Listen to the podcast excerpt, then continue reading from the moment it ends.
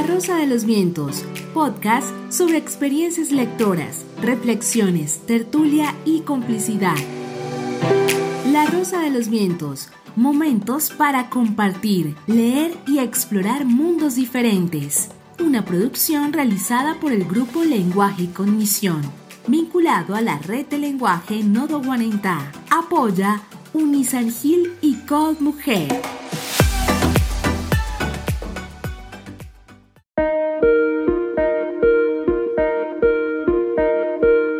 Buenas, cordial saludo. Hoy vamos a hablar de Isabel Allende, una mujer eh, chilena que nació en 1942.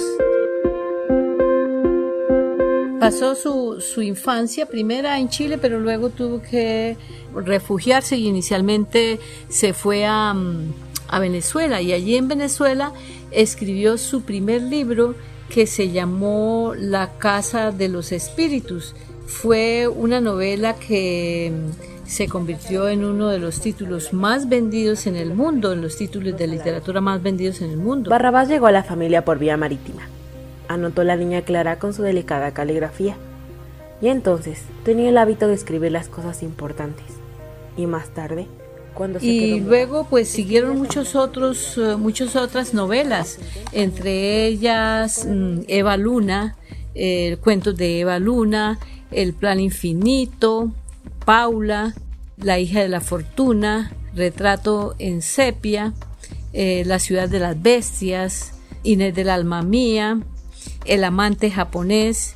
La enfermedad y la muerte de Paula fue muy largo y muy doloroso y todos los días eran iguales.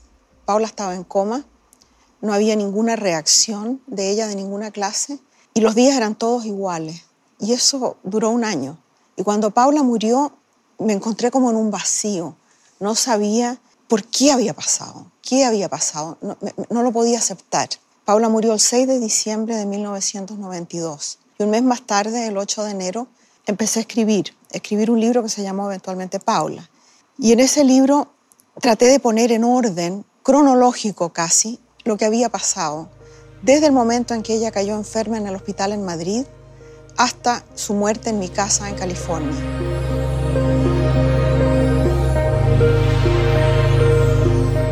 Este último que ella ha titulado eh, Mujeres del alma mía, eh, lo acabo de leer y es muy interesante a su edad pues escribir eh, sobre lo que ha vivido en estos tiempos de, digamos, de, de una coyuntura emergente en que hemos tenido que reinventarnos.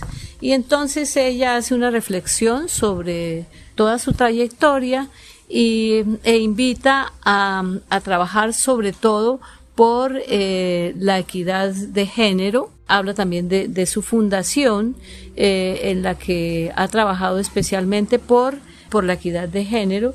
A pesar de que han cambiado muchas de las leyes discriminatorias, el patriarcado sigue siendo el sistema imperante de opresión política, económica, cultural y religiosa que otorga dominio y privilegios al sexo masculino. El patriarcado se impone con agresión, exige obediencia y castiga a quien se atreva a desafiarlo.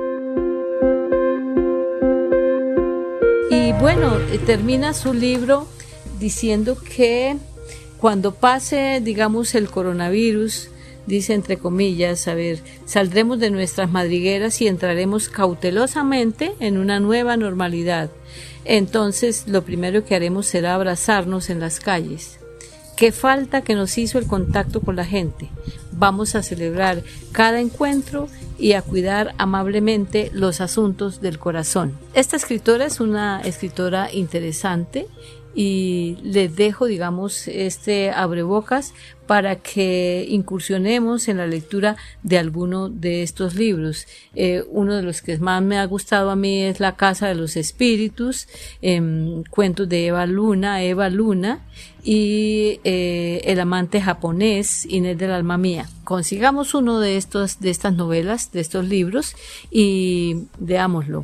Es una mujer muy interesante, Isabel Allende. Vive aún eh, en Estados Unidos, continúa en su rutina de escribir y de una cotidianidad ya sobria, más, eh, digamos, más sosegada de su mundo, eh, pero en todo caso, pues es un ejemplo de escritora para quienes queramos incursionar en el tema de la escritura, pero sobre todo para quienes queramos leer sus libros.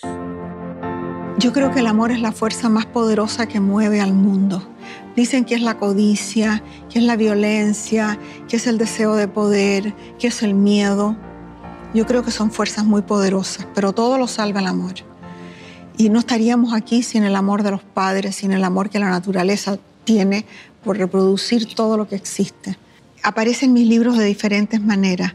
Muchas veces aparece como una familia que sustituye a la familia real. Son amores adoptados, amores adquiridos. Porque mi teoría es que eh, puedes amar con la misma intensidad si tienes lazos de sangre o no, si eres de la misma raza, de la misma edad, del mismo género o no. El amor alcanza para todos y el corazón no hay que dividirlo, sino que expandirlo.